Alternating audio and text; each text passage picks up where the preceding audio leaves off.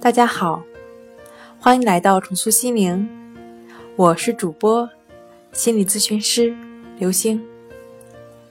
今天要分享的问题是：强迫症是不是终身无法治愈？答案是否定的。强迫症的治愈并不是所有症状完全消失，而是它并不影响人的正常生活。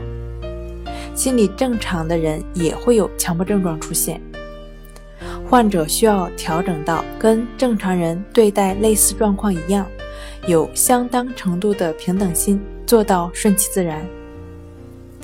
今天跟您分享到这儿，欢迎关注我们的微信公众账号“重塑心灵心理康复中心”，也可以添加幺三六九三零幺七七五零与专业的咨询师对话。